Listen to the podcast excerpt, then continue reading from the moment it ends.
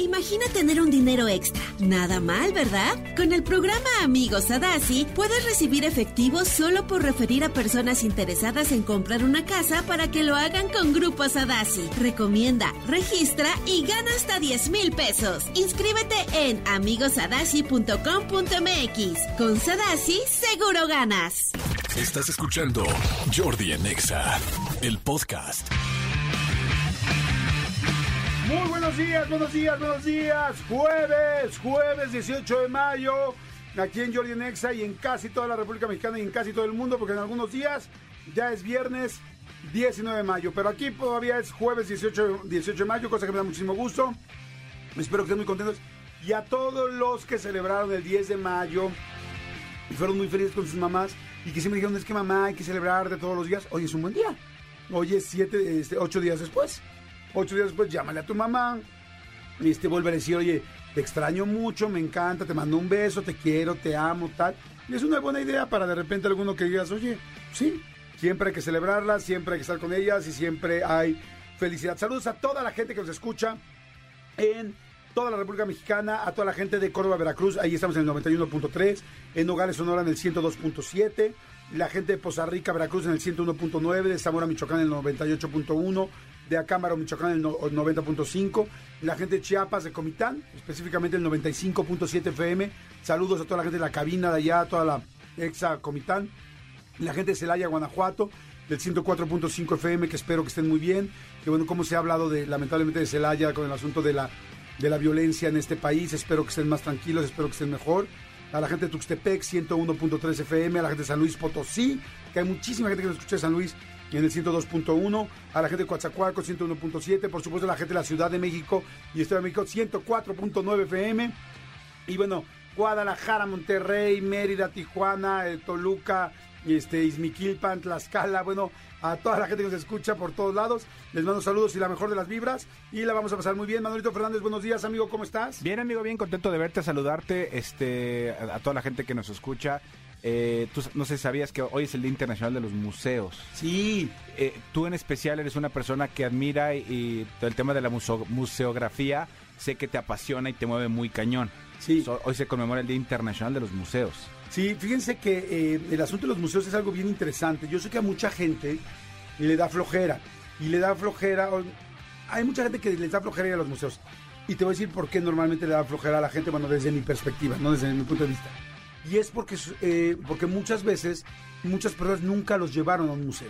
Entonces, si no te llevan a un museo, no aprendes a ir a un museo y entonces el día de mañana, cuando estás más grande, pues igual te da un poco de flojera o no te parece atractivo, lo cual tiene un poco de lógica porque nunca te engancharon. Yo amo ir a los museos, mis hijos, yo busco siempre ir a los museos y el otro día me puse a pensar, ¿de dónde nació esto? Y resulta que mi papá era, la verdad, muy lector y le gustaban mucho los museos, pero a mí de chiquito me llevaban a un museo aquí en la Ciudad de México, que era el Museo de, este, ay, de Ciencia y Tecnología. Ok. Ah, El que estaba al lado, bueno, que todavía está. El al lado museo de todavía que- está. El museo todavía está, lo están, lo están, este... Me imagino que están remodelando. Lo están remodelando. edificio yo, no lo tiraron como... yo me imagino que lo van a seguir haciendo museo, espero. Pero al lado de la feria de Chapultepec, de la extinta ahora feria de Chapultepec, que ya pasaste por ahí, ya viste que no está la feria y se siente horrible, ¿no? Ya están la, haciendo no, la montaña rusa. la montaña rusa. Están Pero construyendo la ya- feria también ya la tumbaron, o sea, ya, ya están haciendo un centro comercial. No, no, no, es, eh, se llama Parque Aztlán. Es un- va a ser una cosa como para conciertos, para... O sea, sí tienen locales comerciales, Ajá. pero es como...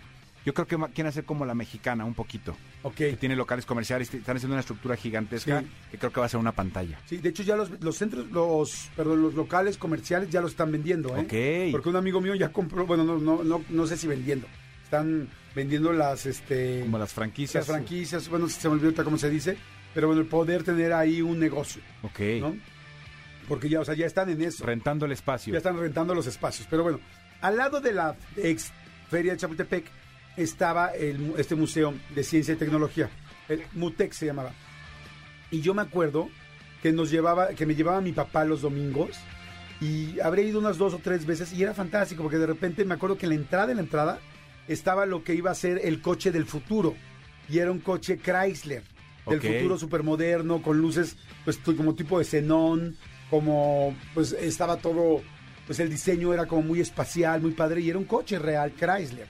Y entonces de repente entrabas y ya sabes, te acuerdas de esas cosas típicas donde tienes los dos polos, así como dos antenas de conejo, y va subiendo así el- la corriente. La ¿no? carga, ajá. La carga y la va subiendo y tú le aplicabas y le apretabas el botón y subía. Entonces, ese tipo de cosas para un niño de mi edad, que yo tendría como 8 o 9 años, era muy interesante ver las cosas de tecnología.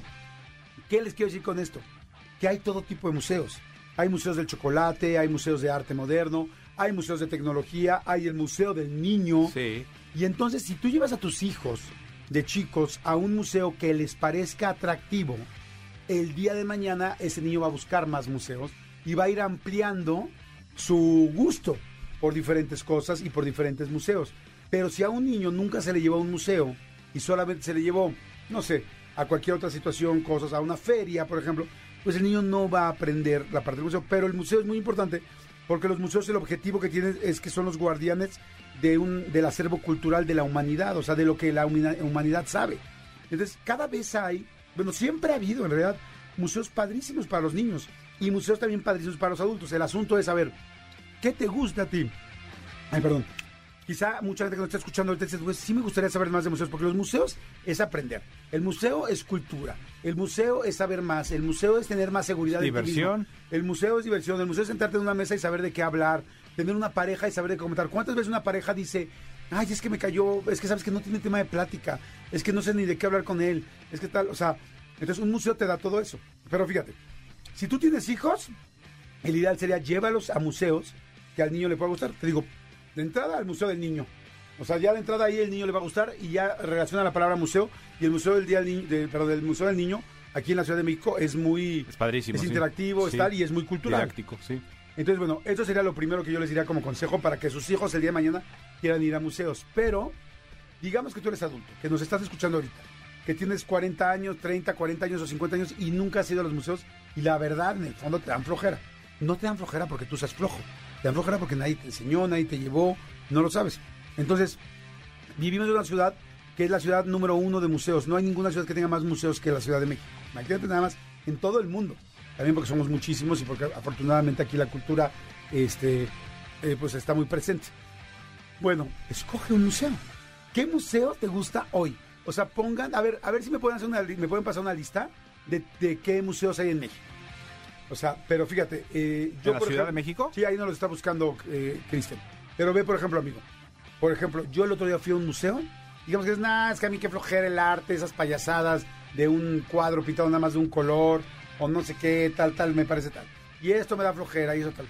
Ay, bueno, ¿qué te gusta a ti? No, yo soy más desmadroso, más peleonero, más tal. Yo te puedo preguntar, ¿te gustaría ver, por ejemplo, el museo de los artefactos con los cuales este, amedrentaban a la gente en la Santa Inquisición? Ay, güey, sí. Hay un museo, hay una exposición a la cual yo fui, que viene, es como itinerante, y viene al centro de la Ciudad de México, y es objetos de, Tortura. de, de tortura de la Santa Inquisición. Y ese es un museo. Y estás aprendiendo. Y yo me acuerdo, por ejemplo, que fui y vi esos tubos donde ponían a los tubos de las, per- las personas contra la pared y en medio del tubo, adentro del tubo, ponían una rata. Entonces la rata pues no podía salir evidentemente contra la pared y se iba comiendo poco a poco el pecho de la persona y le iba haciendo un hoyo para poder salir y Salir. Y la persona estaba amarrada al tubo. Esa es de las cosas leves que digo, pero mira, ya solo eso me da para una plática, me da para saber qué fuerte la tortura, me da para saber tal o cual cosa. No, pero además yo también, yo también a eso, a lo que tú dices, yo le sumaría algo bien importante. Yo les diría, escuchen a sus hijos. Yo, yo te puedo decir que hasta el día de hoy, después de que, de que mi hija, cuando era muy chiquita, te estoy hablando de a lo mejor siete u, siete u ocho años, porque antes no, tampoco lo recomiendo tanto, yo la llevé al Museo de Cera. Es un museo. Y hasta la fecha, hasta el día de hoy, cada que de repente tenemos eh, un domingo libre o podemos, mi hija me dice, papá, vamos al Museo de Cera, porque además el Museo de Cera sabe que los que están cambiando los- las figuras tal. O sea, a lo que voy con esto es un poquito eh, a- a- de lo que tú hablabas. Un- eh, decir museo no necesariamente tiene que ser un museo, eh, la obra no sé qué, la, la, la pintura de no sé quién. la- no, tiene que, también puede ser algo como mucho, mucho más. Hace poquito estuvo aquí mucho tiempo, creo que como un año, el, el Museo Trick Eye, aquí en ah, México. sí, muy bueno. Y era divertidísimo, todos estos trucos de ojo eh, co- de- con cámara, todo lo que puedes hacer. Yo me la pasé tan bien. Pero platícales lo que era, porque estaba bien el Museo interesante. Tricay era una exposición, era un museo que tú entrabas y, y lo que podías hacer era tener diferentes eh, visiones o perspectivas de, cual- de- de muchas cosas que estaban ahí exhibidas. Eh, por ejemplo, tenías una, un set donde por la posición en la que tú adoptabas podías verte más alto o más chaparrito que la persona que estuvieras. O sea, de repente nos metimos mi hija y yo. Yo mido 1,85, mi hija debe medir 1,36 y por la posición y por el punto de, de- vista de lo, que, te, que te sugieren del ojo, ella se veía más alta que yo. Eh, o de repente eh, eh, una, una fotografía impresa, te decían ponte aquí, pon tu cámara acá y tú párate ahí y parecía que estabas en, en- en un, este, en un acantilado a metros y metros de altura y la foto se veía padrísimo. Entonces todo eso era un juego de ilusiones ópticas y duró en México pues yo, más de un año tranquilamente. Sí, estaba Y- pues, padrísimo. mucha gente, ay, no lo alcancé. Dude, estuvo 365 días, o sea, estuvo 52 fines de semana. Claro. O sea, ya también si en 52 fines de semana no pudiste ir una sola vez, pues también no chingues. Estoy de acuerdo. Perdón. Estoy de acuerdo. Jordi en Exa.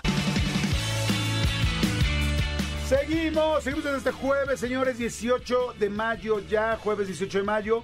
Y estamos hablando porque hoy es Día del Museo. Fíjate, decíamos que México es uno de los, de los lugares, o de los, más bien de los países que más museos tienen. Por ahí yo, bueno, no sé si por ahí, más bien, yo he leído muchos años que es la ciudad con más museos del mundo. Ok. No sé si lo sigue haciendo. A ver, ponle, amigo, tú en Google, ciudad con más museos del mundo, capaz que ya no lo somos y en algún momento lo fuimos. Dice ciudades con más museos en el mundo. Eh, París, Moscú, Tokio, Shingu, Santa Lucía, pero en orden, quieres saber, ¿no? Me imagino. No, no, Ciudades sí. con más museos en el mundo. Londres, Ciudad de México, París en las ciudades que encabezan la lista de World Cities Culture Forum. Ok, entonces fíjense. Londres, con más de 200 museos. Ajá. Ciudad de México, 170 museos, 43 galerías. París, ah, alberga uno de los más, más conocidos, tal, tal, tal. No dice cuántos París, pero bueno, eh, por lo menos en este en esta página Esos tres, viendo, ahí estamos. es Londres, México y París. Londres, México y París. Bueno, fíjense. En la Ciudad de México puedes ir al museo, al, al Pabellón Nacional de la Biodiversidad, Museo Interactivo y Espacio de Investigación en el Circuito eh, Centro Cultural, Centro Universitario, perdón. Al Museo de Antropología, evidentemente. Padrísimo. al Museo del Ejército y la Fuerza Aérea. Debe estar, eh, te les digo que hay para todos.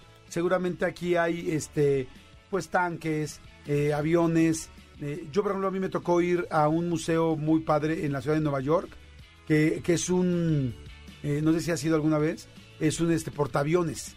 Y entonces sub- te Mm, subes al ujú, portaaviones ujú. y arriba del portaaviones están aviones, está un- el Concorde, este avión que iba a la ve- velocidad del sonido, ¿no? Sí. este que rompía este, esa, esa velocidad.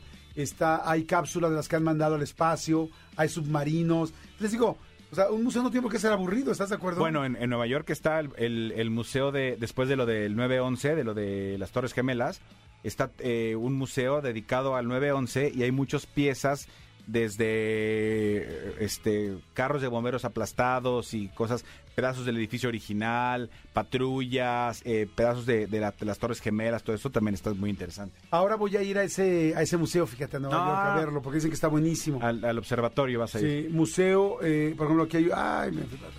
Ah, el, el MUAC, que es el Museo de Arte Contemporáneo en, en este, Ciudad Universitaria. Museo Universitario de Arte. Contemporáneo. Está, exacto, Museo Universitario de Arte Contemporáneo. Está padrísimo, padrísimo. Tienen muy buenas exposiciones. Es así como, pues, de los museos más importantes de arte moderno en México. Es, bueno, en la Ciudad de México. Museo del Retrato Hablado, Museo Universitario de Ciencias y Artes, el MUCA, Museo de Frida Kahlo, que, pues, bueno, todo el mundo viene de, de diferentes partes del mundo a verlo. Este, Museo Nacional de las Culturas Populares, en la Colonia del Carmen. Eh, Universum, Museo de las Ciencias. Mira, ese nunca ha ido. Ese yo creo que va a ser un super Padrísimo. museo para los niños. Sí, ¿no? para los chavitos está bien padre. Desde el circuito Está cultural. en- ah, sí, está en Ceú. Está en Ceú. Museo Nacional de la Acuarela, Museo eh, de Pedro Infante, Museo Centro Cultural Pedro Infante, en Avenida Juárez, esquina Veracruz. eh, Museo de Figuras de Cera de la Villa. O sea, no el de la calle de Londres, sino otro museo de figuras de cera en la Villa. Ok. Museo de los Ferrocarrileros, este Museo de la Basílica de Guadalupe, si te gusta eh, más el asunto Yo no sabía que había un, museo de la Basílica, por o ejemplo. religioso. Ajá, muse- Planetario Luis Enrique Erro. Es padrísimo Ese el fue alguna planetario. vez, ajá. No sé si siga como yo lo conocí cuando era chavillo, pero era padrísimo. Este, Museo del Servicio de Transportes Eléctricos, uf, Museo de la Cabeza de Juárez, eh, eh, híjole, están muchísimos, Museo de las Culturas Pasión por Iztapalapa, eh, Museo Fuego Nuevo, sí no sé de qué se trate, Mm, Museo del Ajolote, mira, hay un Museo del Ajolote, ¿Será en Xochimilco? eh, Museo del Ajolote, prolongación número 5 de mayo, segundo Parque Las Águilas, en Álvaro Obregón, no, Las águilas. eh, Museo Casa Estudio, ese es muy padre. A este sí he ido. Museo Casa Estudio Diego Rivera y Frida Kahlo, que es esta ¿En casa. San Ángel? En San Ángel, las dos casas que se unen con un, con un puente que decían que ese era el puente que unía su amor, pero que cada quien vivía en su casa, ¿no? Es, híjole, hay muchísimos, muchísimos, muchísimos, este, el Museo Sumaya, por supuesto, este, está ahí en Plaza Carso, de arte moderno, bueno, de arte, no es solamente moderno, él tiene, tiene todo tipo de arte. Museo Jumex, el Museo de Arte Moderno también. Este, híjoles, no hay muchísimos, muchísimos, muchísimos. Pues imagínense más, 174 museos nada más aquí, más todas las galerías que tiene Museo del Metro. De, de los que acabo de decir, ¿cuál se te antoja, amigo? El del metro no tengo idea qué tendrá.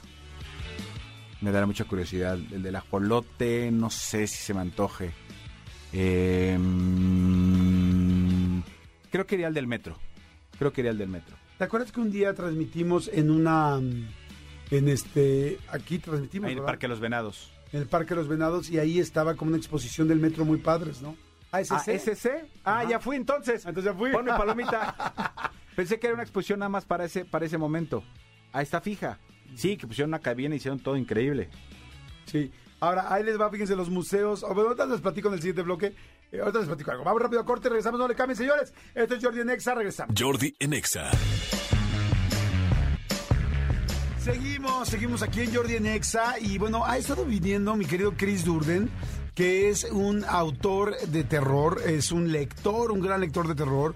También sabe muchísimo de cine, habla muchísimo del, del tema. Y la verdad es que está fantástico. Amigo, ¿cómo estás? Muy bien, muy feliz de estar aquí aterrorizando a la audiencia desde temprano. Oye, sí, amigo, no juegues. La vez pasada nos quedamos así de. ¡Ah! Sí, ¿Ya se aventaron las películas? No, la de ¿qué, qué, qué recomendó? Misery de Stephen King y la de eh, Noches sin estrellas, ¿no? E- Ese, ese es libro de cuentos. ¿Cómo Todo es? oscuro y sin estrellas. Todo oscuro y sin estrellas Ah. al mismo tiempo. Ay, si no, ya para muy actual. Yo no. Ni Misery, ni Nope, ni... ni no, Ni no, ¿para qué te echo mentiras? No. Sí, no, no, no es su género. No, ni tantito. Oye, a mí me gusta mucho. Yo conocí a Cristian, llevamos muchos años de trabajar juntos. Somos socios, llevamos años, años trabajando juntos. Y yo siempre he admirado mucho, amigo, cómo escribes y cómo puedes escribir terror cuando estamos de repente así en un este aeropuerto, sentados, esperando un vuelo. Y entonces escribe un terror y de repente varias veces le he dicho a Cristian, a ver, déjame leer lo que estás escribiendo. Y yo, ay, cabrón, está fuerte. Sí. ¿Tienes alguna eh, historia que la gente, que nos puedas platicar una parte y que la gente pueda leer en tu portal o en algún lugar? Ok, sí, justamente acabo de escribir una muy cortita, este, que- porque suelo de pronto aventarme unos cuentos un poquito largos. Pero esta es muy cortita y me gusta porque la conté en primera persona. Hace muchos años yo tenía en, en la memoria la historia de, de un camión fantasma. O sea, no sé quién la contó, no sé dónde la escuché, pero era un camión fantasma que veían que se desbarrancaba. ¿no? Entonces, yo como que me quedé pensando en eso y me puse a escribir una pequeña historia eh, sobre un paramédico que empieza a contar cómo se graduó, o sea, todo en primera persona. Le voy a- les voy a contar la historia un poquito como si contara el cuento, ¿no? Entonces, él, él se gradúa en- de paramédico y quiere ir a zonas de rescate donde pueda aprender rapel o hacer viajes en helicóptero. O sea, lo que a él le interesa es que sus herramientas crezcan, ¿no? Porque ha practicado mucho como paramédico y de alguna manera rescatista en la ciudad, pero no es lo mismo que salir de pronto a las carreteras. Entonces él se ve interesado y descubre, googleando, que una de las carreteras más peligrosas del país se encuentra este, en el norte. ¿no? Entonces manda su- sus papeles, se acaba de graduar, él muy interesado, ya tiene servicios con la Cruz Roja, con tal, diplomado en no sé qué, y quiero irme para allá unos meses a, seguir practicando. Lo aceptan, se va para allá y en cuanto llega, en la primera noche que está realmente muy tranquila, entra un llamado y, y les dicen, ¿saben qué? Súbanse rápido a la ambulancia, eh, se acaba de desbarrancar un camión.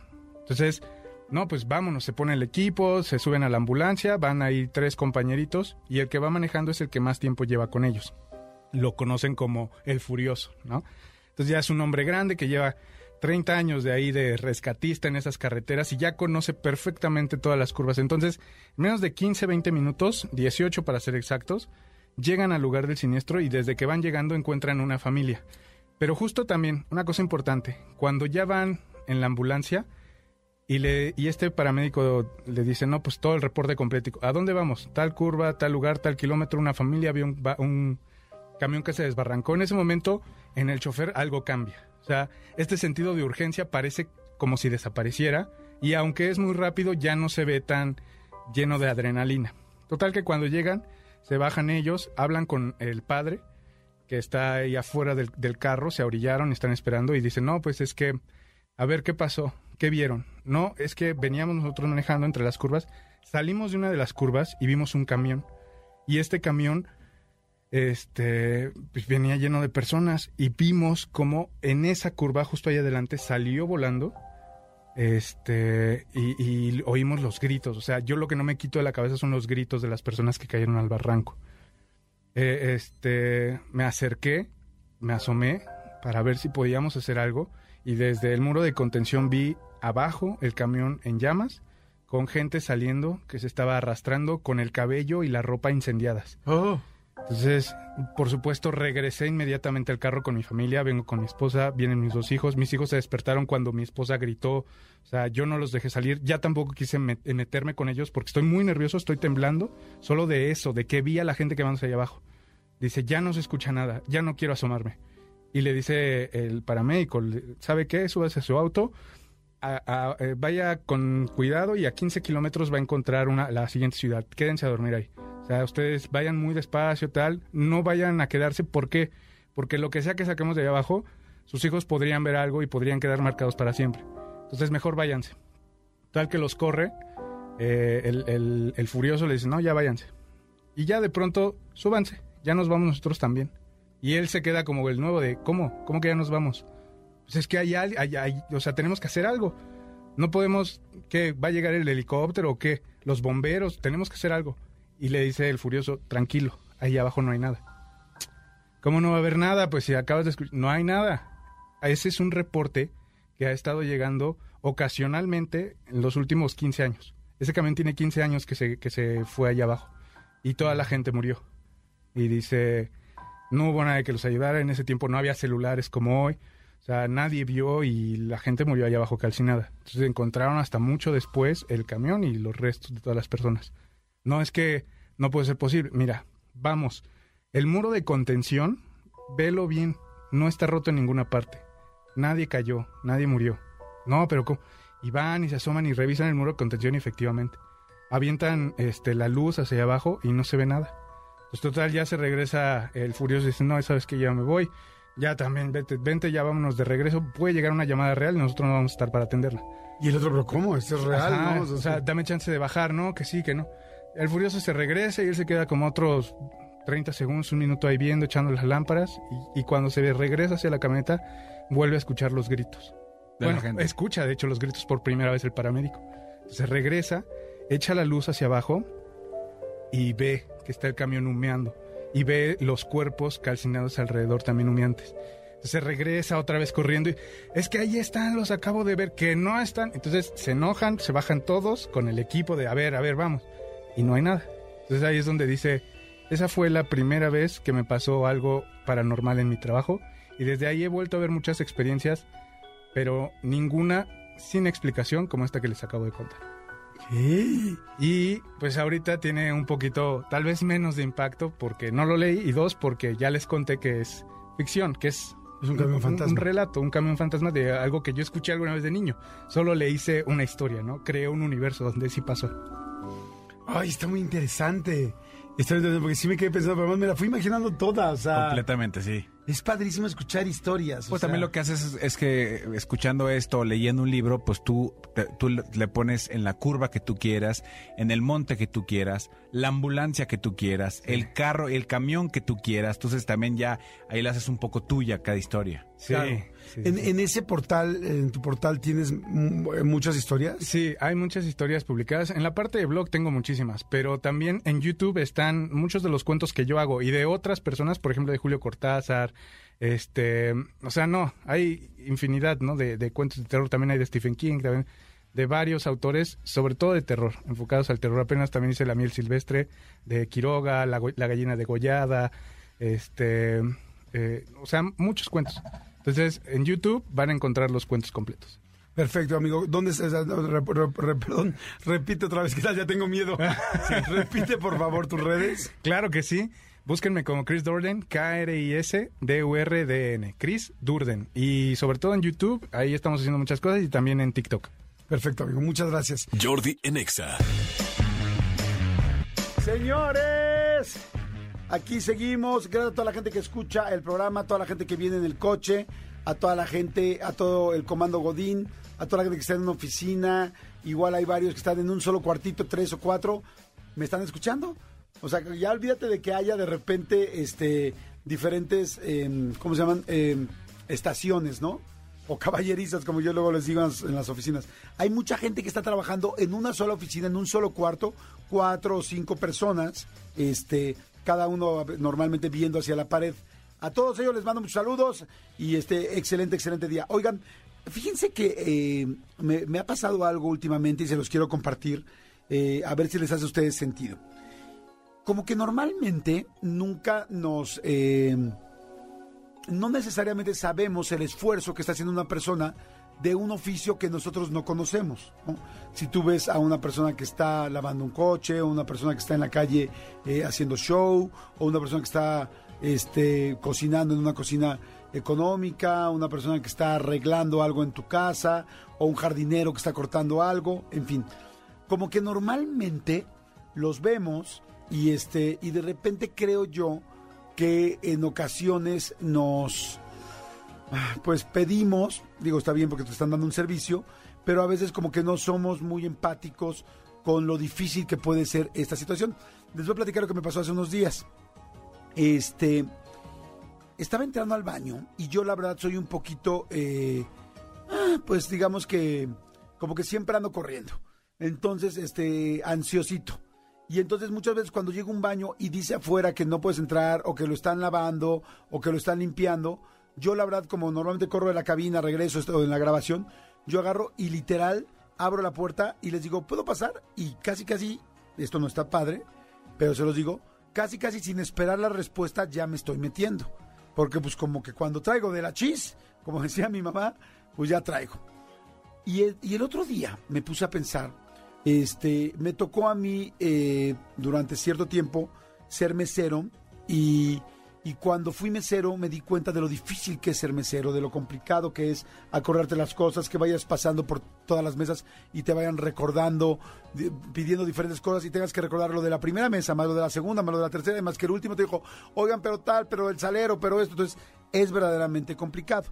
Me tocó una vez que hicimos este que tuvimos un negocio y en ese negocio nos estaba no yendo tan bien y entonces yo dije a toda la gente que a las personas que éramos socios les dije por qué no cada quien agarramos un fin de semana y nos ponemos a meserear y cada quien vamos a ver quién puede meserear y vender más y hacer que nuestro negocio levante y entender. Y fue precioso porque primero entendí el negocio mejor, segundo entendí a los meseros que trabajan con nosotros lo difícil que es, porque luego es muy fácil llegar y criticar y decir si tú eh, en ese caso eres el jefe, decir algo que realmente no sabes. Y entendí muy bien lo que es ser mesero. Y ahora no es que no exija y que no pida cuando tengo algo, este, eh, cuando, cuando estoy en un restaurante, porque pues al final te están dando un servicio, pero sí soy mucho más cuidadoso con cómo pido, entendiendo que de repente hay, hay veces que les falta gente en la cocina, hay gente que les falta eh, gente como meseros y ves a los pobres cuatro meseros que hay en un lugar donde normalmente hay ocho que se están volviendo locos y matando y tú además eres grosero, les gritas. Entonces, yo ya antes de cualquier cosa les digo, oigan, ¿qué pasó? ¿Les faltó gente? Ay, sí, señor, nos faltó tal, no llegaron tres personas. Y entonces ya digo, ah, pues pobre, o sea, más que eh, estar aquí yo de mal humor o tal, pues ten un poquito más de paciencia y entiende que le está pasando mal en lo que puedas, ¿no? Entonces, bueno, conclusión, eh, a todo esto voy que cuando llego al baño, agarro y me meto, y de repente ya estoy adentro del baño y no he tenido, este, no, no he tenido la oportunidad, situación o el conocimiento de trabajar en un baño. Pero de repente pensé, dije, a ver, ya me metí, ya pisé. ¿Qué tal si este cuate necesitaba, no sé, cinco minutos para que secara el piso?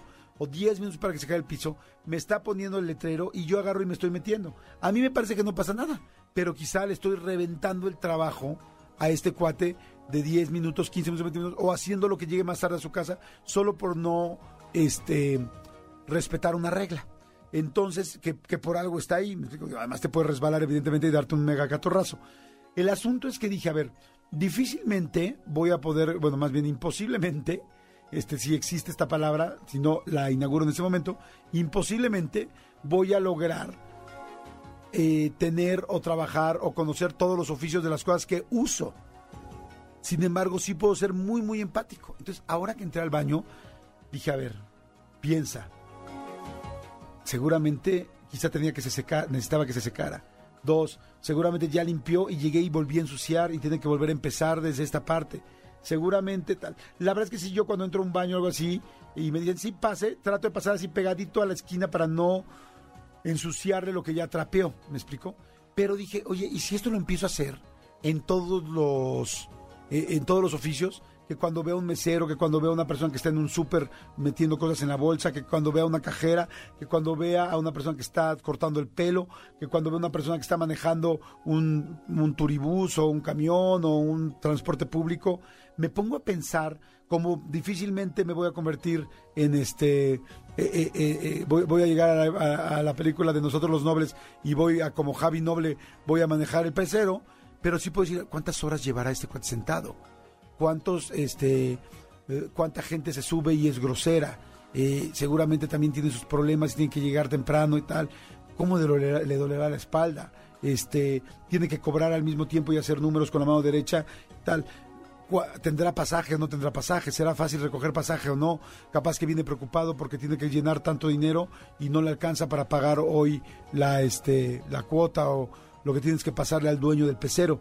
Entonces, si ya te pones a pensar en lo que está haciendo un servicio, tú puedes ser mucho más empático y entender el trabajo del otro. Y se me hizo como muy padre y lo aprendí literal hace pues, estos días que entré al baño y dije, güey, ¿Saben dónde hay una escena, ahorita que dije nosotros los nobles, una escena que ejemplifica muy bien lo que estoy diciendo? Precisamente en esta película, en Nosotros los Nobles. ¿Se acuerdan cuando Barbie, la niña rica, termina trabajando en el bar con este, ay, no me acuerdo cómo se llama su, su novio, este, bueno, el chavo que termina siendo su novio, ya todo el mundo la vio, este, eh, eh, termina trabajando con él y entonces ella está hasta la noche limpiando todo el restaurante. Después de que ya la vimos previamente en la película, que es muy grosera con un mesero y muy grosera con la gente del restaurante, y luego vemos que ella está limpiando y este y el chavo, el que el dueño del pecero, este con el que liga, pasa en la noche, así, pero ya se ve que son 11 de la noche, pasa con una bolsa de basura, eh, arrastrándola por el piso, y la va arrastrando por el piso, y va soltando, ya saben, ese liquidito negro de la basura, que pues, si no es, si tiene un hoyo o una fisura la bolsa, pues lo va dejando, y le mancha absolutamente todo el piso. Y entonces voltea a Barbie Noble y le dice, este, no, Lucho, Lucho el de Bilucho, exactamente. Le dice, Lucho, no, porque le está manchando todo el piso. Bueno, pues eso, ahí está muy bien representado lo que muchas veces hacemos nosotros en una... En un, en un momento este, cuando no somos empáticos con una persona que nos está dando un servicio. Así es que bueno, me pareció padre comentárselos, fue lo que yo pensé, espero que a ustedes haga sentido y que cuidemos mucho los servicios de todas las demás personas, porque así como nosotros cuidamos a los demás, habrá otra persona que cuide nuestro servicio y que cuide lo que nosotros hacemos y que cuide las cosas. Quizá algún día llega alguien entrevistado y dice, ay, pobre de este locutor Jordi, lleva tres horas todos los días, ya está con el cerebro frito y yo no le estoy contestando nada, lo voy a ayudar a contestarle un poco más en la entrevista porque estoy contestando con puros monosílabos, ¿no? Y, y bien, todos estamos dando un servicio, ¿no? Y ayuda, y nos ayuda mucho si alguien nos echa la mano. Así es que bueno, en fin, se los quería platicar, señores. Jordi en Exa. Seguimos, seguimos. Espero que estén muy bien. Saludos a toda la gente que está en su casa haciendo alguna labor y a toda la gente que está haciendo home office, a toda la gente que sigue y siguió y se quedó trabajando en sus casas, que están en su compu, que están escuchándonos, que nos escuchan vía su computadora generalmente o vía su televisión. También hay mucha gente que nos escucha vía la televisión o vía Alexa. O ya ves que le puedes decir Alexa, pon eh, este, Jordi en Exa o pon XFM Ciudad de México. XFM Ciudad de México es lo que tienes que pedirle para que te ponga la, la, este, la programación. Aunque yo les recomiendo ampliamente y no es promoción, o sí, que bajen la aplicación de XFM, amigo. De verdad está, Sí. no es porque sea nuestra aplicación, pero está bien amigable. Está súper amigable. O sea, hables la aplicación y vienen todas las exas. Y entonces tú literal te vas así scrolleando, la exa que quieres viene en, en, en- en orden de la ciudad, ta, ta, ta, ta. Cuando llegas a, en este caso, a la Ciudad de México, eh, te quedas ahí y automáticamente te avienta la programación de XFM. Ah, mira, yo... yo- yo- Está buenísima, o sea, yo cada que de repente la gente me dice, ¿dónde te escuchamos? Tal, tal, les, inmediatamente les aviento la, la, la aplicación, aplicación. y es buenísima. A ver, déjame, la voy bajando. Es que yo, pues como ahora sí que no me escucho en ningún lado porque aquí estamos Exa FM. ¿Así? Ese, ese es Ciudad de México. Exa este, FM sale y inmediatamente. aquí dice obtener. 93.3, Acapulco 93.3, mira. 95.7 Cuernavaca. Y participa para ganar 20 mil pesos. Este es 95.7 Cuernavaca.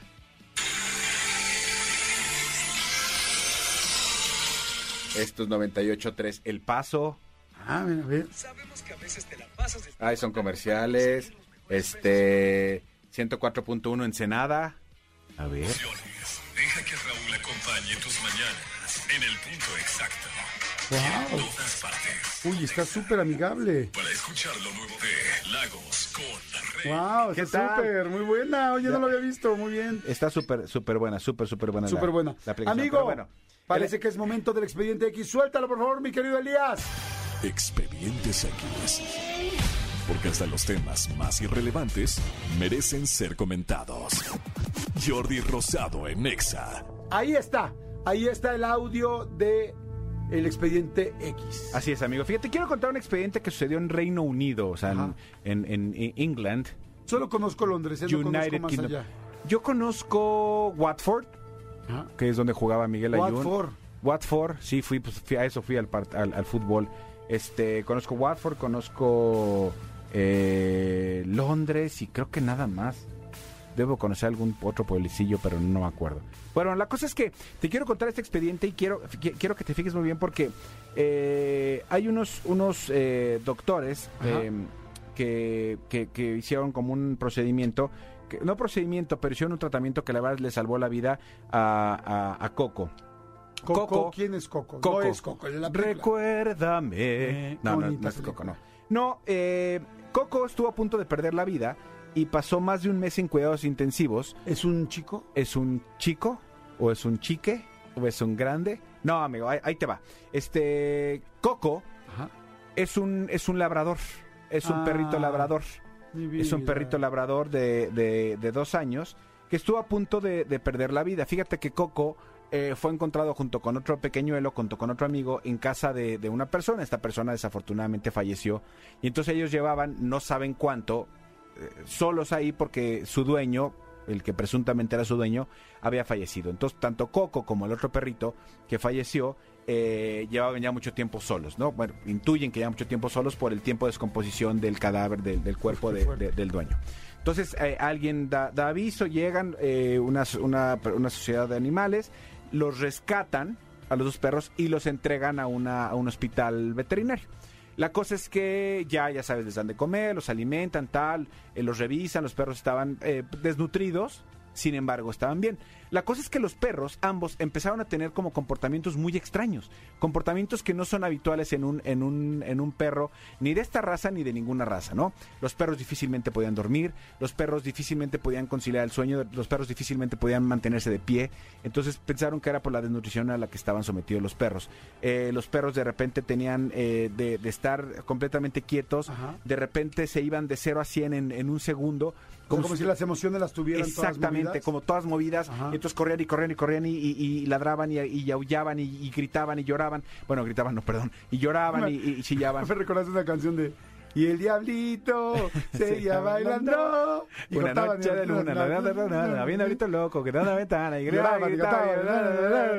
La guitarra se quedó. Ay, abrazo grande a mi querido Cepi y a Cepi Junior, este que andan ahí pasando un momento medio complicado, pero bueno, ya no- no- nos salimos del tema. La cosa es que eh, estuvieron eh, intentando eh, ver qué es lo que pasaba, te digo, re- regresaron con los alimentos de repente, uno de los perros este falleció. Uno de los perros falleció, eh, no aguantó no aguantó más y Coco está, estaba como muy muy débil eh, no se podía levantar no se podía y de repente de la nada otra vez a, de 0 a 100 de volada tal el perro su- subía bajaba corría ladraba se ponía súper loco y otra vez se ponía se, se calmaba pasaba? entonces eh, Tengo mis teorías, pero quiero escuchar la tuya. A ver, a la gente que nos está escuchando, ¿qué se les ocurre?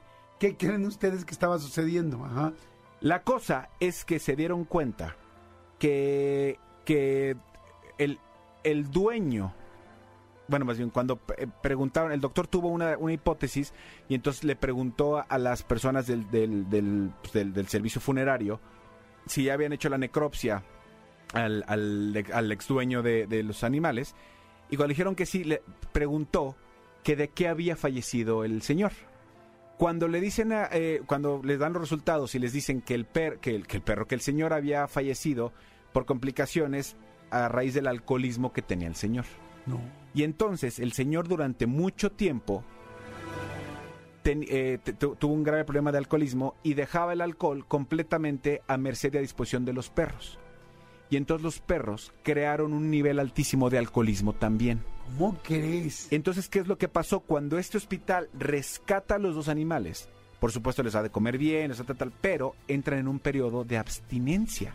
¿Qué es lo que le pasa a los enfermos de alcoholismo, a los enfermos de, a, a los, a- de, de drogas, a todo ese tipo de... que es el momento que, que les quitan de, de- de madrazo la sustancia, Claro. se te vuelves loco y, y obviamente dicen la gente que, que tiene eso que es, es un periodo muy complicado. sí, sí, se le llama síndrome de abstinencia. Exactamente, pues los perros les dio el síndrome de abstinencia, justamente este periodo en el que los perros, o el, el organismo de los perros necesitaban el, el alcohol, porque estaban acostumbrados desde hace quién sabe cuándo a vivir alcoholizados los perros. ¡Wow! Entonces- como dice el perro, ¡Wow! Y entonces lo que cuando se enteran de esto y al ver los signos vitales de Coco, lo que tuvieron que hacer fue sedarlo durante N semanas, obviamente alimentándolo por sonda y tal, para que el perro pasara como este trance, como este momento eh, de la mejor manera posible y no, y no, eh, pues que, que no le pasara lo que al otro perro, que el otro perro si no aguantó este, este, Y este periodo se murió. y se murió.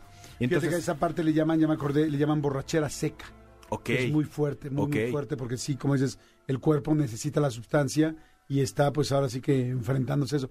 Por eso muchas veces cuando llega una persona con adicciones y los meten a estos lugares, tanto a las clínicas de adicciones como a las granjas, este, lo que pasa es que en las granjas dicen que es muy fuerte, Sí. este, de plano inclusive hasta llegan a amarrarlos en las granjas, digo que eso es completamente inhumano, pero sí porque no pueden, o sea, porque es una ansiedad tremenda la que, la que viven. porque tu cuerpo te lo pide. Exactamente. tu cuerpo te lo pide. Es, es como, es como este, en mi caso, lo- los tacos de, de canasta de aquí afuera. La- tu cuerpo O te sea, los ya mi cuerpo me los pide. Igual a mí. Sí. Igual a mí. Y si, Igual a mí. y si tu cuerpo te los pide, dale, ¿no? Bueno, la cosa es que eh, tuvieron que, que, eh, anestesiar, sedar a Coco durante cuatro semanas. Afortunadamente sobrevivió. Eh, ta- empezaron ya con otro tipo de, de, de alimentación, otro tipo de cuidados. Y, y hace poquito tuitearon de este centro eh, eh, veterinario que ya estaba cerca, pusieron una foto de- del animal, está precioso, y pusieron una, una foto diciendo que ya estaba cerca de librarla Ajá. y cerca de entrar en el periodo donde ya lo podían adoptar alguna familia. Pero sí fue un proceso bien, bien complicado y no entendían. Entonces, hasta que empezaron a investigar y vieron todo esto, sí, a, alguien eh, preguntaban a los vecinos, preguntaban a gente y dijeron, sí, a ver, cuando Juanito, este güey que, que era el dueño de ellos, estaba aquí, pues, los perros tenían acceso libre a cualquier cantidad de alcohol. Entonces, claro, los, los Alcohol a libre demanda. alcohol a libre demanda. Entonces, claro, los perros veían alcohol ahí y tal y pues eh, yo quiero tomar algo y tomaban. Entonces ya después, pues el, el cuerpo de los perros lo necesitaba tanto o más como el cuerpo de su dueño. Wow. Sí, sí está cañón, ¿no? Qué fuerte que sí, que un perro pueda también, bueno, que un animal pueda generar también una adicción y que, pues al final el alcohol, pues es, además de mortífero, es muy peligroso para cualquier pues ser vivo, ahora lo estamos viendo, ¿no? Me pregunto también si a un gecko le das este en lugar de agua alcohol, si a un chapulín, si a una abeja, o sea, si tendrá efecto. Hay una, hay una, hay una perrita, eh, una bulldog, bueno, no sé si siga viva, que los de la porra del Toluca, ¿te acuerdas? de Que era la famosa perra brava. Eh, eh, antes de los partidos, cuando los grababa alguien de la televisión, le daban cerveza. Pues claro, calor, tal, la, la perrita pues lengüeteaba y tomaba la cerveza. Obviamente mucha gente decía, güey, no, no, le hace mucho daño a los, a los animales. Pues la realidad es que le hace mucho daño a todos el alcohol, pero pues a, o- a los animales, pues yo me imagino que si no están acostumbrados les, les hará mucho más daño. Entonces, pues sí, o sea, literal, por más chistoso que suene, pues ya este puedes decir que, que Coco, este el labrador de dos años, están, está eh, eh, a pasos firmes, camino poquito a poquito a vencer su adicción al alcohol y este pero pues todavía eh, está en ese proceso y, y pues será un alcohólico para toda su vida, ¿no? Wow. Sí, Qué está fuerte. cañón. Está interesante, Sí. muy, muy interesante. Hoy fue un expediente de fondo. De fondo. Está interesante. Perrón. Perrón. Oigan, este, no le cambien, regresamos de volada. Están escuchando Jordi Nexa. Esto es de lunes a viernes, de 10 de la mañana a 1 de la tarde. Y acuérdense que también tenemos podcast. Eh, cualquier día nada más le pones Jordi Nexa en iTunes, en Spotify, en Amazon Music, en donde se te ocurra. Y ahí puedes escuchar el programa este, las veces que quieras, compartirlo, escuchar la sección, escucharlo completo como quieras. Seguimos, no le cambien. Jordi en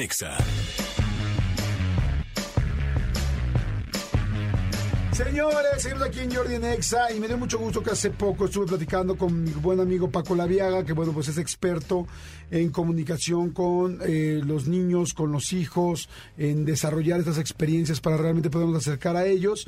Eh, evidentemente director de Papijos, de toda esta serie de campamentos y todo este movimiento, porque ya no solo son campamentos, sino es todo un movimiento y me da mucho gusto que estén aquí, que estés aquí. Paquito, ¿cómo estás, amigo? Eh, a todo dar, mi querido Jordi. Qué Eh, bueno. ¿Cómo están? Saludos a todo tu público. Igualmente, contentísimo que estés aquí.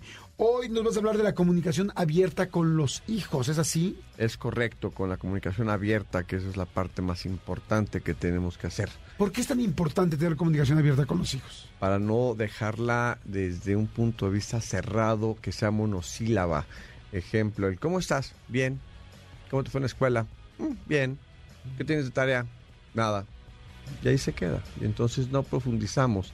Y a través de una comunicación abierta es donde vamos a entrar a las emociones y luego expresar sentimientos y que vamos a ir eh, en distintas, en distintas ocasiones te voy a ir contando la forma de acercarnos a nuestros hijos, porque tiene que ser todo un trabajo que Claro. haciendo poco a poco. ¿Qué pierdes cuando no tienes una comunicación abierta con tus hijos?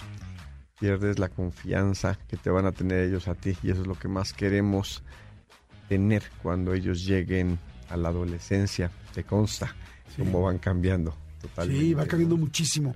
Para toda la gente que esté muy pendiente de esta plática que vamos a tener ahorita con Paco, este mi querido Manolito, Sí, sobre, señor. sobre la comunicación abierta con los hijos, porque, pues bueno, tenemos hijos ambos, amigo. Tenemos hijos ambos y yo justo estoy en, en- en ese, en ese pasito de, de entrar a la adolescencia. Completamente de acuerdo. Mira, Manolo, sin duda alguna la importancia que se le otorga a la buena comunicación en la familia es significativa y más cuando se habla de aceptación, de respeto y la relevancia que tiene cada integrante. Claro. Hay diferentes tipos de comunicación. Aquí solo te voy a compartir, quiero compartirles una forma de aprender a comunicarnos para ganar confianza, demostrar interés y fortalecer los vínculos. Por lo tanto, vamos a darles a conocer la forma de hacer esta comunicación para que sea efectiva y logre trazar un puente entre las dos partes, que son papá e hijo, o papá e hijos, mamá e hijos, o papá y mamá, o los diferentes miembros de la familia. Vale la pena acentuar que para lograr el objetivo de la comunicación abierta es indispensable promulgar el respeto para recibir la información y la tolerancia, para saber qué puedes decir. O sea, con, con respeto es que sepan que, o sea, sí somos, nos llevamos bien, estás en comunicación abierta, pero no dejo ser tu papá. Exacto. A ver, te voy a explicar. Respeto es al recibir cualquier tipo de respuesta. Y esto es muy importante, que te guste, que sea inesperado, sorpresiva o que no te guste. ¿sí? Y esto, por ejemplo, ahorita te lo voy a explicar, que es a partir de los 10 años sobre todo.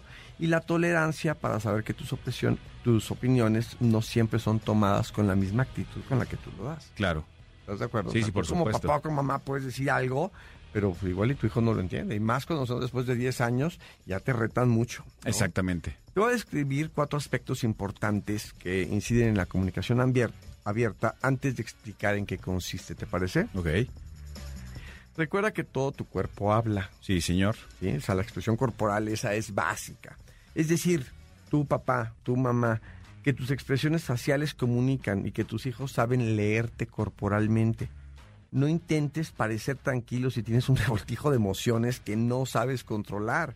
En todo caso, lo mejor es decirle que necesitas pensar para responder o para dar tu opinión, porque el tema lo has visto desde otro punto de vista o porque no tienes toda la información en ese momento. Sí, porque además, a ver, aquí una cosa bien importante, o sea, así como tú dominas y tú conoces a tus hijos de pe a pa, ellos también te conocen a ti. Entonces aquí lo que dices Paco es impresionante porque si tú estás que te lleva pifas, tu hijo sabe que te está llevando pifas, entonces también sabe eh, eh, que no es el momento. Entonces, muy bien, tú tienes que saber que verdaderamente ese no es el momento para abordar la comunicación. Ok. Y segundo punto que es importante, Manolo, recuerda que es importante la honestidad. Sí. Pero no tienes que decir todo lo que piensas. Aguas con esto, ¿eh? Hay preguntas que pueden tocar tu intimidad y no debes abrir.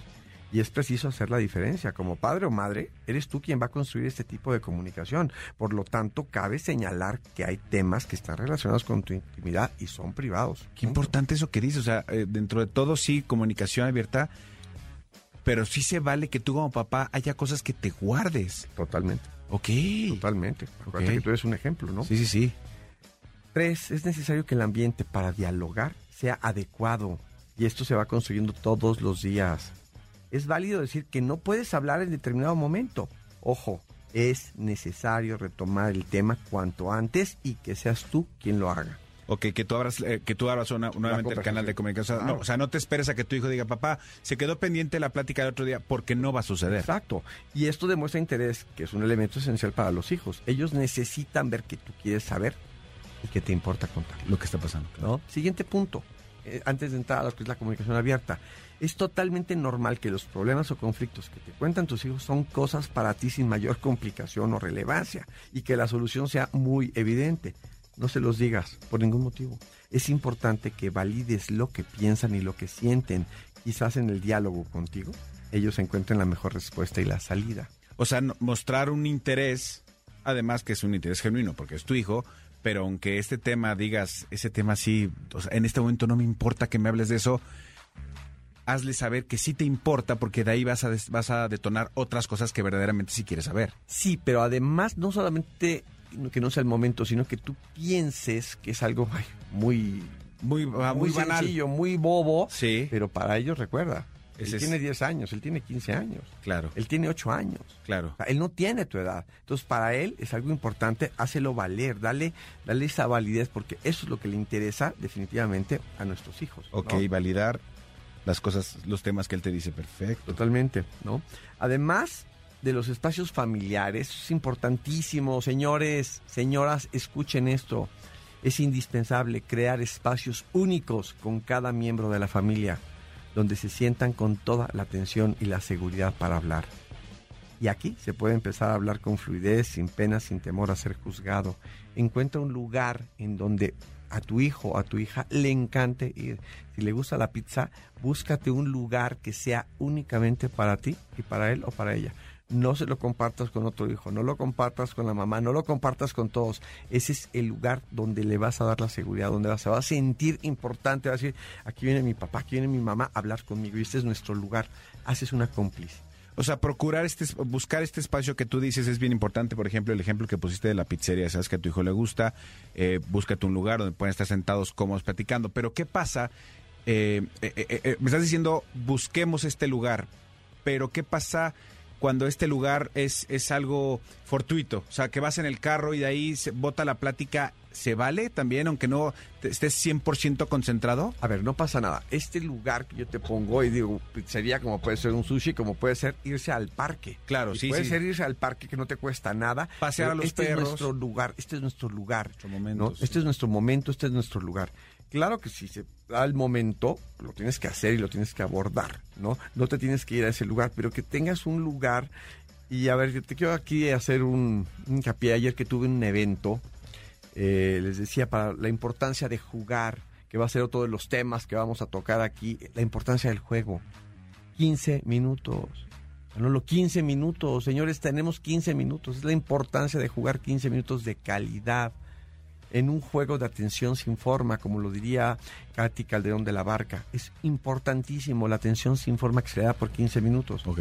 Le podemos dedicar una hora al celular, o le podemos dedicar dos horas a jugar fútbol el fin de semana, o le podemos dedicar cinco o seis horas al deporte que queramos. No es posible que le dediquemos 15, 15, minutos sí. a nuestro hijo, a nuestra hija. Es indispensable. Y quiero hacer hincapié en lo siguiente. Es importante que el momento de acercarte a hablar con tu hijo, cuides la altura. Busques que los ojos de él o de ella estén al mismo nivel del tuyo. Qué importante, ok. O sea, eh, eh, estar físicamente sentados en un lugar donde estemos al nivel. Totalmente.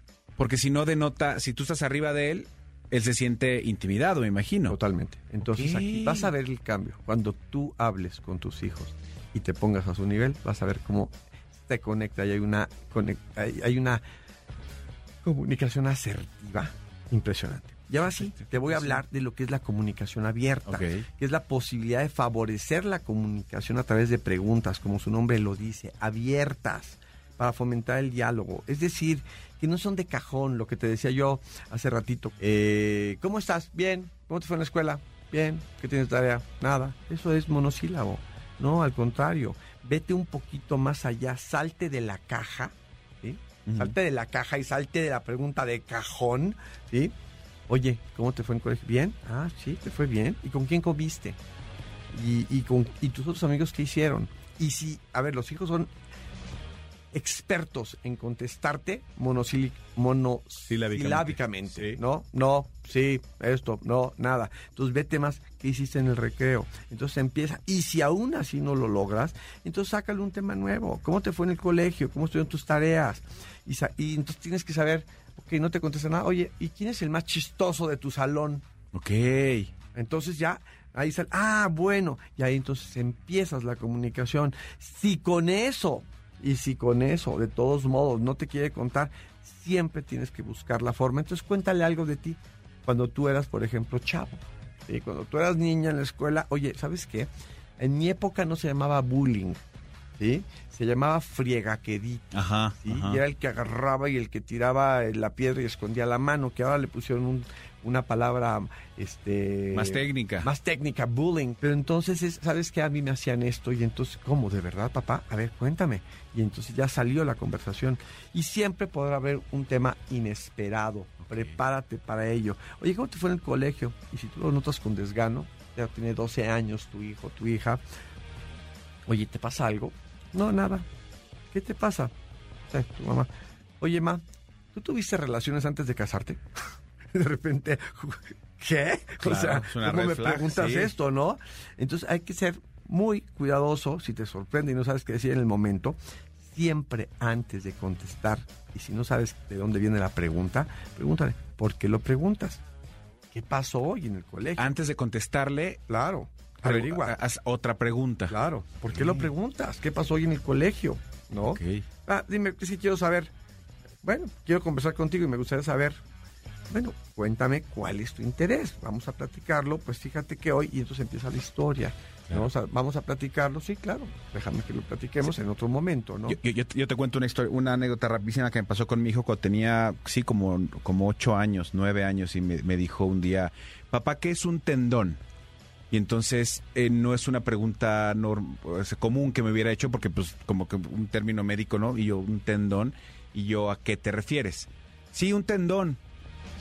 A ver, este, ¿dónde lo escuchaste? O sea, antes de decirle un tendón es un ta ta ta, ta la rodilla, gracias, bye. Fue de ¿dónde lo escuchaste? Entonces él me decía, es que estaban hablando, este, no sé qué, que, que los tendones y qué tal. Le dije, ok, ok, amor. Este, em, le dije, ¿pero qué estaban diciendo? Pues es que no sé qué, incluso uno dijo que en inglés se llamaban condoms. Le dije, ah, ok, amor, estás hablando de un condón. Sí, papá, estoy hablando de un... Ah, sí, eh, eso, condón. ¿Qué es un condón? Y entonces inmediatamente, como, como, como dices, antes de, de decirle un condón es tal, le dije, ¿qué estaban diciendo? O sea, le pregunté yo a él, ¿qué estaban diciendo del condón? Entonces ya él me contó que estaban diciendo, no sé qué, o sea, obviamente a los ocho años estaban diciendo que era para inflarse y que era no sé qué. Entonces ya no, no hubo necesidad de que yo le diera la información que le iba a dar, Exacto. porque él estaba pensando en los condones como unos globos de adultos tal y no sabía mucho más de eso.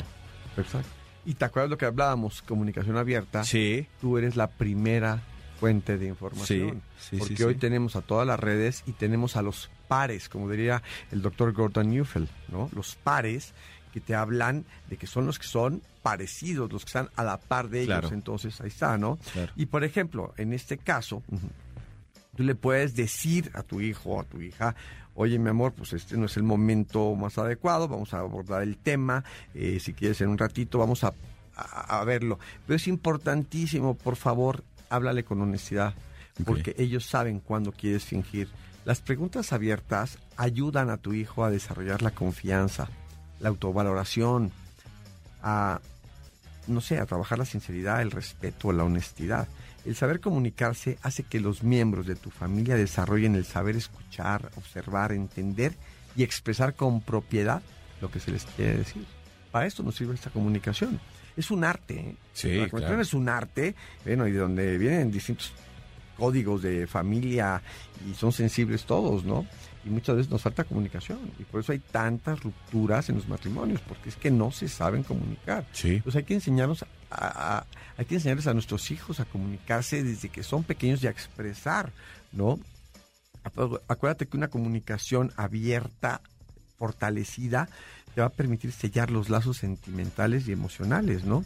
Y una regla maravillosa es aprenderles, es aprender y poderles enseñar cómo, cuándo, dónde y qué tono de voz expresar para construir relaciones empáticas, asertivas y confiables. Y sin duda, ayudar a formar mejores seres humanos, ¿no? Para que la comunicación sea efi- eficaz, todos los miembros de la familia, todos debemos dedicarle tiempo y dedicación. Pero nos cuesta trabajo. Porque de verdad, ¿cuánto tiempo le perdemos en estar revisando chats o en ver Sí. TikToks o en el Insta y, y- y en hacer otras cosas, en tomarnos un café y no es en comunicarnos, darnos ese tiempo, son elementos necesarios. Necesitamos tener voluntad, es una fuerza de voluntad para escucharnos mutuamente, expresar nuestros mejores sentimientos, evitar la crítica y preservar la confianza y cultivar la paciencia. Wow, pues qué, qué interesante, siempre importantísimo seguir trabajando con nuestros hijos, seguir siempre tratando de ser un mejor padre, ¿no, Paco? Por supuesto, por supuesto que a eso venimos, los trajimos al mundo, no- los invitamos, son invitados de nosotros. Nuestros Claro. Nosotros decidimos que llegaran aquí. Gracias por toda la información, estuvo interesantísimo. Este Manuelito, muchas gracias por tantas preguntas tan interesantes. No, no, no, feliz. Este, Los datos. Los datos de Paco, tus datos, Paco, ¿dónde te puede seguir la gente para conocer un poco más de todo esto y de todo el movimiento Papijos? Estoy en todas las redes sociales como Paco Laviaga o como Papijos o como Aventura Papijos. Acuérdense que Papijos es PAP y luego H-I-J-O-S de Papijos. Correcto. Gracias, mi querido Paco, muchas, muchas gracias. Gracias, mi querido Jordi, gracias Manuel. Jordi en Exa. Pues es momento de cerrar el programa, pero no sin antes mostrarles alguna entrevista, la verdad, muy padre que está en mi canal de las más recientes. Esa es una entrevista con Amanda Miguel, Manolito Fernández. Exactamente. eh, Amanda Miguel y su hija Ana Victoria Verdaguer nos llevan esta entrevista, la verdad, a corazón abierto. Hacía mucho tiempo que no teníamos una invitada que viniera eh, desde el segundo uno con el corazón en las manos y nos lo mostró, se los mostró a ustedes, se los compartió a ustedes. Entonces vamos a dar una probadita para que vean más o menos de qué se trató y ahorita regresamos porque hay un par de cosas que quiero comentarles. Amanda Miguel y Ana Victoria. Y mi querida Amanda, que donde viviste tu infancia había letreros de que había ovnis. Eh, Hace algunos años en la Patagonia este, había carteles donde decía que si veías avistamientos no te, no te asustaras porque era normalmente normal, pues que era... Que era común. Y a mí me tocó ver varios ovnis cuando era chica, en la playa, por ejemplo, en el mar. Muchos. ¿Qué veías? Muchas luces, muchas, increíbles, sí. Y también una vez aquí en México, Y no lo vi yo sola en mi casa de México, este, que llamamos a Maussan, por cierto, que es nuestro vecino, para decirle, oye, asómate para que lo veas. Corrobora que si es una... Oye, qué increíble. ¿Será ¿no? no será? Y tener de vecino a Maussan, ¿no? O sea, nada más oportuno en la vida, ¿no? Maussan es, es nuestro vecino Maussan. Sí, yo lo sé, Y yo lo sé, conozco para su casa decirle, oye, asómate, porque no lo estamos viendo yo sola, yo no estoy loca. Estaba, estaba yo, el burro primero, ¿verdad? Pero bueno, en ese momento teníamos trabajadores haciendo construcción en casa y todos dejaron de trabajar para ver el ovni porque es que era impresionante. También Diego lo vio. Y era un, como un chorizo largo, color mercurio, que cambiaba de forma, se hacía de lo mismo eh, triangular que circular, y de ahí salían cantidad de lucecitas y, y- y volvían y todo. Pero no, no es mentira, es real. Y después eso cambiaba de forma, se volvía a ser alargado y estuvo mucho rato arriba de nuestra casa. Altísimo, ¿eh? Tampoco te creas que tan cerca así como para gritarles, oye, bajen. No, estaban al- altísimos. Llévenselo, llévense al vecino. Y, y esos mismos fueron avistados en Rusia. Eso mismo. Después yo le llamé a Maussan, que es nuestro amigo, le dije, oye, justo enfrente de la casa pasó esto y esto y esto, y me dijo, eso mismo se ha visto en Rusia, ese mismo día. Wow, sí, pero sabes que me impacta mucho esto que me estás diciendo, porque una cosa es ver luces que podrían confundir con muchas cosas, pero ver una forma, Una forma. geométrica que se cambia, además metálica, ya es algo muy serio. Y Pero no me- solo una forma, sino varias luces, como 10, 12, 15. Luces que salían de ahí. Era como una nodriza, según Jaime. Wow. Una, mm, Es una nave nodriza. nodriza. Pero ¿sabes qué me impacta muchísimo? Que donde vivías de chiquita, Chubut se llama o cómo se llama? Yo nací en un pueblito muy hermoso que se llama Gaiman. Ajá. Es un pueblito de 2.000 habitantes máximo, máximo. En la Patagonia. Eh, sí, 2.000 habitantes en la Patagonia. Pueblo típico galés. Mis abuelos son eh, fundadores de ese pueblo. Eran fundadores porque ya no viven. Viven en mi corazón. Este, los maternos españoles y catalanes y los eh, paternos sirios y libaneses. Mi abuelito era como las cárragas de cuenta de México en el pueblo, tenía todo, tenía cine, bar, sodería, mercería, todo tenía mi abuelito. ¿Tu abuelo Isidro? Mi abuelito Isidro, el catalán, y además él cantaba, tenía un bar divino, y cuando él quería cantar me decía, bueno, ¿te vas a quedar? Este, yo le decía, sí, me voy a quedar. Bueno, entonces te vas a quedar sentadita ya en aquel rinconcito, y él este, en el bar le decía a toda la gente que estaba mm, Tomando. tomando que se fuera, cerraba con una barra de hierro y se ponía a cantar en catalán, porque, porque él cuando era joven era monaguillo. Ok. Wow. Y me decía que yo me podía quedar a escucharlo, que cantaba en catalán, yo no le entendía nada, caminando de un lado del bar hasta el otro y retumbaba su voz así divina y yo decía, wow, ¿cómo canta mi abuelito? Pero yo era chiquitita. Wow. Y yo creo que ahora de alguna manera le está pasando también a mi nieto, porque él está muy pendiente de, de su abuelita y de su mamá, y creo que tengo un gran admirador en mi familia, que es mi nieto. es mi Nunca es un nuevo nieto, mira, porque te Pero escucha cantar. Se repiten muchas historias en la familia, y creo, ahora que te lo estoy contando, es como que me está cayendo el 20 de lo que era mi abuelito para mí. Porque yo supe siempre que iba a cantar. Yo desde los cuatro años sabía que iba a ser cantante y me veía como soy hoy famosa, viajando, siempre así como muy cuidada, como con anteojos y yo me soñaba, yo por eso le digo a la gente que nunca dejen de soñar, nunca hay que trabajar para lograr los sueños, pero que los sueños cuando uno los tiene siempre tiene que hacer que se vuelvan realidad. Claro, Porque sí se vuelven realidad. claro. Wow. Hace falta mucho trabajo. Qué eh, fuerte, ¿no, amigo? Qué fuerte todas las Sí. situaciones que han tenido que vivir ellas dos. Sí, es, es, es eh, evidentemente, pues platicamos de, de Diego Verdaguer, en paz descanse. Eh, ahí nos cuentan a Victoria porque es que ya adoptó artísticamente el nombre que ahora tiene, que es Ana Victoria Verdaguer. Eh, nos platican el proceso, nos platican todo lo que hay en su nuevo eh, en su nuevo espectáculo que están haciendo en esta última gira y la verdad vale mucho la pena que la vean. Váyanse en este momento a verla al canal de Jordi Rosado de YouTube, ahí van a verla completa y, van a entender muchas cosas de lo que está- de- del momento por el que están pasando eh, Amanda Miguel y Ana Victoria Verdaguer. Y sabes que mucha gente nos dice, pero ¿por qué ya se va a acabar el programa? ¿Pero por qué se acaba? ¿Pero por qué tal? Pero es que queremos este, se- seguirnos acompañando.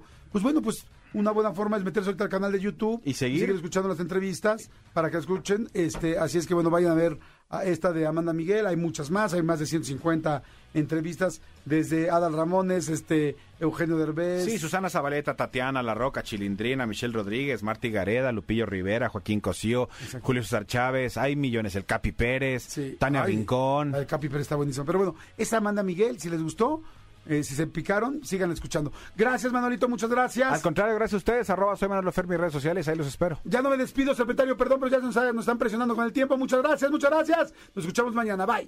Escúchanos en vivo de lunes a viernes a las 10 de la mañana en Exa FM 104.9.